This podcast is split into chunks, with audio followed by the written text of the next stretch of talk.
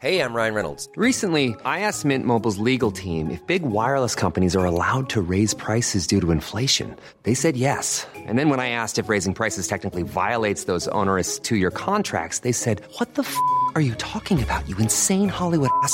So to recap, we're cutting the price of Mint Unlimited from $30 a month to just $15 a month. Give it a try at mintmobile.com slash switch. $45 upfront for three months plus taxes and fees. Promo rate for new customers for limited time. Unlimited more than 40 gigabytes per month. Slows. Full terms at mintmobile.com. Nachdem die persische Vorherrschaft in Kleinasien nach der Niederlage gegen Sparta und Athen allmählich zusammenbrach und auch das Reich Alexanders des Großen niederging, entstand östlich des Flusses Halis an den nördlichen Küsten Kleinasiens in der heutigen Türkei das Königreich Pontos.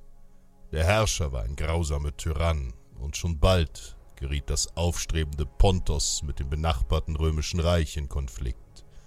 Doch Rom stellte sich der Gefahr. Der erfahrene Heerführer Gnaeus Pompeius Magnus wurde im Jahr 63 vor Christus durch den römischen Senat mit dem Krieg gegen das östliche Königreich Pontos und seinen König Mithridates beauftragt.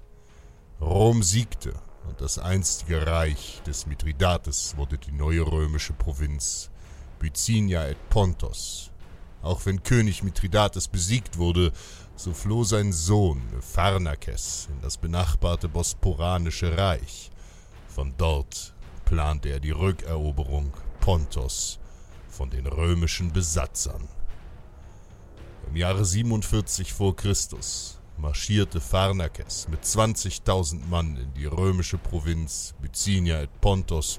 Seine Armee die zum größten Teil aus Söldnern bestand, verübten unvorstellbare Gräueltaten an der römischen Bevölkerung. Plünderung, Morde und Vergewaltigung setzten das Land in Brand.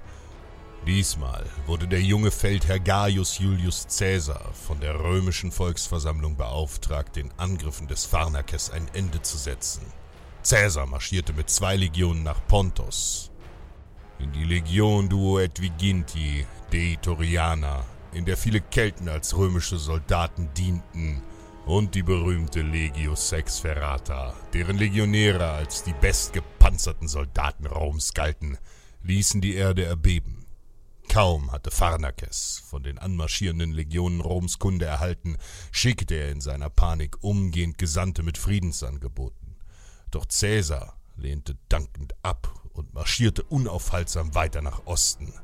Auf einem Hügel nahe der heutigen Stadt Sile formierte Pharnakes seine Truppen und erwartete das Annähern der Römer.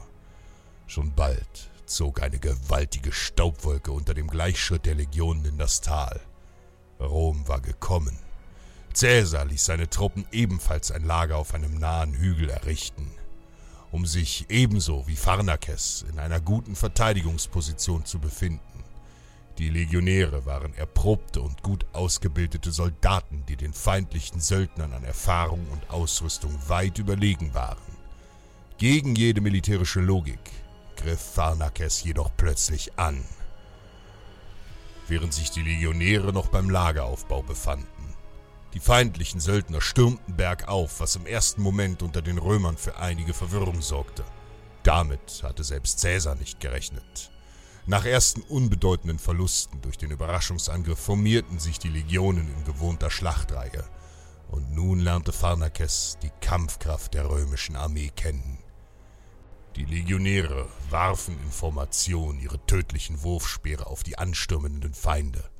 Wer nicht von einem römischen Speer getroffen wurde, prallte auf dem Hügel völlig entkräftet gegen einen undurchdringlichen Schildwall und wurde nur wenig später von einem scharfen Kurzschwert aufgespießt. Die unerfahrenen Söldner hatten keine Chance. Blind waren sie in den sicheren Tod gelaufen, und ihre Schreie hallten in den Bergen von Pontos. Tausende verloren ihr Leben. Schon bald geriet Pharnakes in Panik. Mit seinen letzten Kriegern floh er feige nach Osten, wo er wenig später von seinen eigenen Männern ermordet wurde. Caesar lächelte.